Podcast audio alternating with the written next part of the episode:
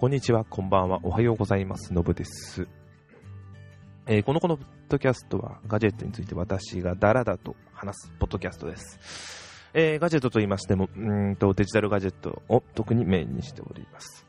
ね、デジタルガジェットといっても、えーゲーム、パソコン、家電、ちょっと違うかもしれませんけど、車などなどがあります。だけど、ガジェット以外にも映画、テレビ、音楽などのエンターテインメントの方のお話もしたいなと思っています。身のないお話の方が多いかなと思いますが、えーお付き合いくださいます。よろしくお願いします。はい。で、まあ、そんな感じで始めますが、えー最近気のせいか、まあ、天気の話が多いんですけど、最初は。えー暖かくなったいう気がしますよね。なんかでもそれよりも風が強いですよね。あ、これはまあ東京の話なんですけど、でも東北の方もひどかったみたいで、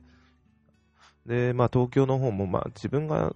の場所もあるのかもしれないですけど、ビル風とかいうのもあったりもするんですけど、夜風が強くてちょっとそれがうるで眠れないぐらいはいかないんですけど、ちょっと気になるというのもあったりして、風強いなと思っています。うん。まあ、気温自体はなんか暖かくて過ごしやすい。昼間は日が出てたら特に。まあこれちょっと今日撮ってるのが日曜なんで、この絵はちょっとこれからまだ雨降ってないんですけど、これから雨が久々に降るみたいなんですけどね。なんでちょっと今日はちょっと寒いのかなというような感じです。はい。えーでは、えー今日ですが、今回ですが、えーと特にネタというものが決まってなかったんで、あのー バイオハザード買おうかなと思いながら結局買ってなかったので、えー大きくお話一つお話を。映画を今年に入ってから見た映画をちゃんとメモっていこうかなと思いまして。まあ、いつ見たかっていうよりも、1月見たぐらいな大体大大雑把なぐらいでいいかなと思って、ちょっと残していこうかなと思いました。で、1月に見た映画についてなんですけど、1月に見たのが、えローグワン、で、スポットライト、珍遊記、マイ・インターン、バックマンですね。えっ、と、まあ、ローグワンについては前回お話ししましたし、スポットライトも多分同様にお話ししたと思います。なので、珍遊記とマイ・インターンとバックマンについてですね。えー、珍遊記は、まあ、有名なジャンプで、あいつだ、90年代に連載してた漫画ですよね。自分がちょうどそのど真ん中だったので、大好きな漫画でした。もう、あの世代の小学生はみんな大好きですよ、珍遊記は。あの下品さが。もうジャンプでやっていてなんか、ですよね。で、実際もう去年やるって時すごい期待して、結局見には行けなかったんですけど、そのね、あの、レンタルが始まったということで、レンタルの方を借りて、見てみました。ねまあ、やっぱり期待が大きくなっちゃいます。好きな漫画だったので。で、漫画通りにいかないのは分かってるんですけど、それでも期待してしまいますね。だから、何ですか、うるさい原作もの、原作、原作ばっかり、原作のが良かったというファンみたいなものと一緒になってしまうんですが、なので、やっぱり物足りないと思ってしまうのが多いですね。あのー松山健志とかすごいいいんですね。いいんですけど、あの、演じてる方々も、あの現状って、女だったんですね。つか、あれはまあ、もしかしたら映画特別だけ、実写系特別の設定なのかもしれませんが。可愛いキャラになってるやつもちょっと面白いなと思いました。でも、面白いのもありますよね。酒場のシーンとかよくできてるなと思いました。ただ、あの、あの、見てて一つだけ残念だなと思ったのが、賞金稼ぎの4人がいない。あのーデブと長髪とペラペラになるやつと怪物。あの4人が出てこなかったのが残念だなって。あれ本当にすごい漫画として結構ずっとメインで出てきてどうやって山田太郎を倒すかというのをむしろあの人たちが主人公じゃないかぐらいに出てくるような話で面白かったんですけどね。あれがなかったんで残念でした。あ、で、陳勇気の物語はないです。うん。あのー、西遊記と一緒で、えっ、と、天、天、天、天、なんだっけ。天竺に向かうという話ですね。まあ、面白くないって言ったらそれまでです。でも面白かったです。で、次に見たのがマイ・インターン。これはアン・ハサウェイとロバート・デ・ニーロが出てるだけ、だからというだけの理由で借りた映画です。内容は、あの、ファッション通販サイトを経営している、えー、アン・ハサウェイ演じる女社長のジュエル、ジュール、ジュールズさんが、あのの会社に、えー、と、シニアインターン制度で採用された70歳の老人ベン、これはロバート・デ・ニーロ演じてるベンがやっていくんですね。で、ま、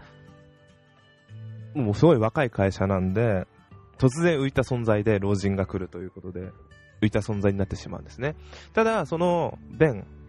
の誠実さや穏やかさで、どんどんどんどん社内の人気者になってきて、で、最初はジェールジュールズも、なんだこいつはと思ってたんですが、それをベンが協力して解決してくれるという、あ、思ってたんですけど、あの、会社内で起きる問題とかも含めて、ベンが協力して解決してくれることによって、ベンを見直して、あ、ベンっていいやつだっていうことで、いろいろと話が進んでいくんですね。なんか、良かったです。本当ロバート・デ・ニーロってすごいっすね。自分のロバート・デ・ニーロのイメージが、まあ、ゴッドファーザーはいかないんですけど、うん、なんだろうな、ゴッドファーザーは見てたんですけど、あんまイメージがもう違くて、その後の映画で、どっちかってもう年取ってからの方のイメージが強いんで、スコアっていう映画とか、あっちの時の方の、まあ、イメージだったりするので、まあ、怖いイメージの方が強いですよね。優しい、あの笑顔の裏にある優しさ、怖さっていう方のイメージが強かったんですけど、このマイインターンに限ってはとことん優しいおじいちゃんっていうのを演じてるっていうのはすげえなってこんな変わる。まあ、あの本当にロバート・デ・ニーロ自体も年は年なっていうのもあんで、ある意味そういう柔らかさが出てきたのかもしれませんが、ほんわかしてすごい良かったです。ああ、こんないい映画だったなんて、ちょっと久々に何も考えずに借りてみた映画だったんで、これはちょっと得したなと思いました。うん。いい映画でした。アン・ハサウェイもいいですね。なんか、社長っていうパキッとした格好してるかと思えば、ちゃんと綺麗な可愛い感じにも見えて、もういろんな面が見える、やっぱうまいさ、うまい女優さん、俳優さんというのはこういう人たちなのかと思いながら、いました。おすすめですね。えー、次がバクマン。これはあのジャンプでやったこれも漫画ですね。いつかちょっと自分も忘れちゃったんですけど、あのー、映画を描いているのがデスノートのオーバーターなんでしたっけあの人ですね。作画やってんのが。原作違うのかなで、あ、一昨年かなこの実写自体は2015年にやってた、やった映画で佐藤健と、と、神木隆之介がやってた実写映画で、まあ、それだけのためにちょっと見てみたいなと思ってみました。漫画、で、高校生の漫画、あ、高校生が漫画家になる過程を描いているという、単純に言えばそういうサクセスストーリーですかね。で、その漫画家がジャンプですね。みんなの夢のジャンプ。集英社のジャンプでやってるというので。非常に面白かったです。丁寧な映画だなと思って、漫画好きな人がちゃんと作ったのかなって安心して見れて。で、あのー、映像とかもわかりやすく映画、漫画とはこういうものだっていうのをちゃんと出版社の話かね、編集部とかの話をちゃんと教えてくれたり、それはジャンプだけの話かもしれませんが、だからジャンプがちゃんと協力してくれてるから、そのジャンプの作品もちゃんと出てきたり、中で架空の主人公が書く漫画とそれ以外の書いてる架空の漫画がちょこちょこ出てきながらも、ちゃんと、えー、漫画についての説明が入ってくるので見ててすごい面白かったですね。あのー途中の漫画を描いてあるプロジェクトマッピングだと思うんですよね。絵、描いてる絵が浮き上がってきて、部屋全体に、ま、動表現されるっていうのは多分、あれ CG じゃなくてプロジェクションマッピングなんだろうなと思って見てたました。まあ、人に投影されてる部分ったりするんで、なんかその辺がやたらリアルだったんで、あそこまで CG でやらないだろうなと思ったんで、それがすごい綺麗で音楽もすごい良かったです。そこにカワスさってる。かっこいいなと思いながら見てみました。あとは、よく、まあ、あのネットでその公開された時はあのスタッフロール、エンドロール、エンドロールの時のスタッフの紹介の仕方が面白いと思いました、確かに。昔からあるジャンプの有名な漫画、ジョジョなりし、ドラゴンボールないし、誘白書ないし、スラムダンクないし、まあ一般そこにいっぱいありますよね。その辺の単行本の背表紙をもじってスタッフロールにしてるというのが非常に面白かったです。要は本棚に入っている漫画が、そういう今言った漫画の単行本の背表かと思いきやよく見るとスタッフロールになってるんですよ。あれは面白い考え方だなと思って見させていただきました。うん。これはいいわって。いいアイデア考えますなと思いました。あの、ま、あの物語自体はね、あのー、高校生2人が漫画家になって、ジャンプの人気投票1位になって、それで燃え尽き、スラムダンクっぽいな。燃え尽きて、一回漫画が連載終了して、打ち切りで終了して、高校卒業と生じにまた漫画を描こうかっていう感じで終わるという話らしいですね。まあ恋愛も一応あんのかな？ない感じでしたけど、まあ非常にそれは面白かったです。思ったよりも。なんかもう、あなんかこういう日本映画だ、いいなって、商業主義かどうか知らんけど、こういうのだったら安心して見れるなと思って見させていただきました。ベタベタですけどいいです、そっちの方が。うん。で、まあ、こんな感じで1月見ました。一番面白かったのはマイインターン。次が、あ、まあまあ、あの、あのー、ローグワンはまたね、良かったですね。でも、マイインターン、ローグワン、バックマン、スポットライト、珍遊記ですかね。あのー、あと自分の気分もあります。映画自体がいいかもしれませんけど、暗い映画がどうしても下がっちゃうかもしれないですね。明るい方が上に来るっていう。うん。そこはまた難しい問題かもしれませんけどね。うん。まあ良かったです。ち全部良かったですよ、正直。ちゆきはちょっとまあダラダラして、なんかもっと期待通りにはいかなかったなってのあったんで、もう少しっていうのはあったんですけど、でも良かったです。あそんなんですかね。あとまた映画、また結局見てないんですよ、この世界の片隅でを。見れるかなと思いながらちょっと不安に思ってます。そんなんですかね。はい。あとあれ、VR の話になりますけど、次は VR ですね。あの、まあ、バイオハザード7が VR に対応してるのは有名なとこですけど、ついこの前、そのバイオハザード7が出たからかわかんないですけど、VR 対応専用のゲーム、対応かな？セムが専用のゲームが、プレイあのプレイステーションストアで無料配信され、あ、無料じゃねえ、あの、セールやってたんですよ。で、ちょっと安くなってたんで、あれを買いました。Until Dawn、Rush of Blood。 Until Dawn っていうのが一昨年2015年出たホラーゲーム、プレイステーション、プレイステーション4専用のホラーゲームなんですけど、それの VR 対応版。でも実際は中身全然違います。あのー、その内容が、なんだろう、トロッコに乗って出てくる敵を銃で撃つという、ちょっとアトラクションチックなゲームで、それが VR に対応しているという、それを購入しました。1500円でちょっと安かったので。面白い。よくできてる。こういうことなんですね。評判いいっていうのを見てたんで、どういうぐらい評判いいんだろうと思いながら買わなきゃわかんないと思って買ってみたんですけど、非常によくできてます。あのー、人、7つステージがあるのかなで、1ステージが10分ないし、15分もないぐらいで終わるので、ちょうどいいんですよ。やっぱりやり続けると目は疲れてくるんで、そこ行く前に終わるっていうのはちょっといい感じにいいなと思って、あれはいいです。面白いです。あのー、面白いです。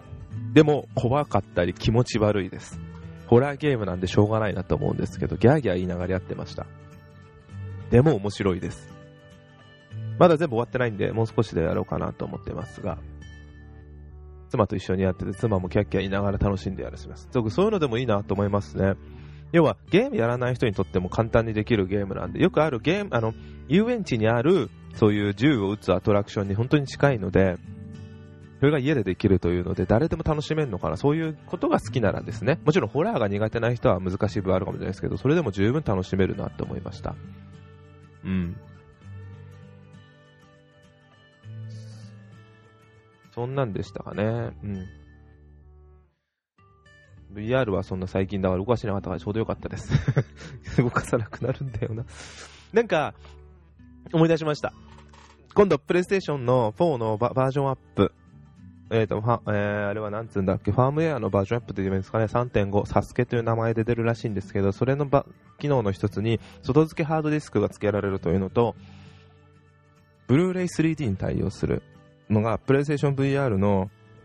がブレブレブルーレイ 3D に対応するというのが発表されました。それが非常にちょっと楽しみですね。うちにプレス、ブルーレイ VR、VR、ブルーレイ 3D あったかなと思いながらちょっと見てみたいなと思うんですけど、あれば、その 3D ソフトが VR で見ると 3D の映像として見ることができるようになるという。それは楽しみだなと思ってますね。はい。外付けハードディスクもすごいですね。結局、今、プレイステーション4にあるハードディスクっていうのを内蔵で2.5インチのハードディスクしかできないんですけど、簡単に交換できる分まだ全然いいんですけど、それを外付けにもハードディスクでも対応するということで、結局中のやつを2.5インチのハードディスク買った場合、1テラで約1万はいかないぐらいなんですけど、それが同じ金額になっても3.51の外付けハードディスクだと3テラとかになるんですよ。これ結構ありがたいかもしれないですよね。まあ、そういうのが出てくるのが楽しみだなと思ってます。そんなんですかね。いつ出るかまだ未定だと思います。とりあえず今発表された段階で、あのテスト、えー、応募した人対象、一部の人で対象だけにテストしてる状況なんだろうなと思いますが、これはまた出たら楽しみです。こういうバージョンアップって楽しいですよね。OS のバージョンアップと一緒で、ちょっとずつちょっとずつ機能が増えてってゲーム機能。昔は考えられなかったことですけど、ゲーム機自体も機能が増えてって、どんどんどんどん便利になっていくというのは楽しみですね。はい。何ですかね。最後に、じゃあ別の話なんですけど、前にあのシエンタを実家の方が購入したという話して、その時にカーナビで新しい機能で、ネットワーク対応、インターネット対応で、えー、T コネクトというサービスに加入しました。で、これはまあインターネット経由でいろんなことができるっていうので、例えば防犯管理で盗まれた時とかにも、どこにん？どこに車があるかが分かったりとか、あとは、道迷った時、あと地図更新ですね。地図更新がネット経由で自動でできされるとか、あとは、道迷った時に、じゃあどっか行きたい時にオペレーター経由で直接道の登録ができるとか、目的地の登録ができるとか。あとその中に、えー、アプリケーションが登録できるというのはですね、アプリが。か、T コネクト専用アプリがで、それを登録することによって、例えば、有名なグルナビのアプリがあるんで、走ってる最中の周りの美味しいめ、なんか店、店、飲食店が見つけられたりとか、ウェザーニュースもあるんで、今走ってる場所の天気が分かったりとか。あとはちょっと、これが一番便利かなと思ってるのが、今、あ走った後にスマホで燃費が分かるっていうのがあるんですよ。今回の燃費がどのぐらい走ってどのぐらいだったかっていう。あ、いい便利なアプリだなと思って、そのアプリを登録して起動させてたんですけど、なんか、アプリとしての機能はすごいいい。あと、もう一つあれですね。今、どこに車があるかっていうのもあるんです。それはアプリとは別で多分元々の機能だと思うんですけど、それ自体はすごい機能としていいはずなんですけど、ハードが悪いのか、元々のソフトウェアの作りが悪いのか、それのせいなのとは思わないんですけど、最近カーナビが落ちるんですよね。落ちたらアプリも落ちちゃうんで、もう一回立ち上げ直さないと、その、燃費がわかんないんですよ。ちょっとそれがしんどいなと思って、それをまた燃費がわかるにはもう一回上げ直さなきゃいけないんですけど、例えば自分が乗ってない時に別の人が長距離と言って、では分かりやすく言うと、自分は操作でき、自分しか操作できなくて、自分の父親、親、親は、ちょっとその辺操作できないんですよ。それがちょっと困って、いな自分の父親が遠出してて、なん仕事とかで出張もあるんですよね、何日間も。その時に燃費見たいなと思って、ただその時落ちちゃうと 燃費見れないんですよね 何日間も。データ化されて、それが1ヶ月、2ヶ月とかで、先月は今月はって出るはずなのに、その何日間分のデータが見れないって結構悔しいなと思って。相談してみていいんですかね、ディーラーとかで。まだ聞いてないんですけど。まあ、まだまだこういうのっていうのは未完成な部分が多いんですかね。車とインターネットの関係っていうのは。もうちょっとできる気がするんですけどね、なんか遅いですし、これも愚痴なんですけど、T コネクトのカーナビゲーションで T コネクトのサービスやろうとしても非常に遅いんですよ。もうちょっとイライラしますって、これ前話した気がしますね。まあでもそんなんで、最後はただの愚痴です。機能としては素晴らしい機能です。ただ使い勝手が非常にちょっと悪いだけですという愚痴です。はい。すいません、最後にこういう話をしてしまいまして。ちょっと思ったことでした。えー、そんな感じですね。何年、なんか、あとは今、何ヶ月か前、半年以上前に買った Need for Speed プレイステーション4のレースゲームを久々にやって面白が面白いですと思ってます。車ゲームは面白い。なんか、車買えないから、こういうとこで発散すれば楽しいですね。オープンワールドなんで、どこでも好きなようにダーッと走ってられるっていうのが。ニドフォースピード夜だっていうのはちょっと残念ですけどね。昼間もあったらよかったなと思うんですけど。まあでも綺麗だからいっかって。そんなんです。では、以上ですね、今回は。えー、ご清聴ありがとうございました。またの、またよろしくお願いいたします。ではでは、ありがとうございました。失礼いたします。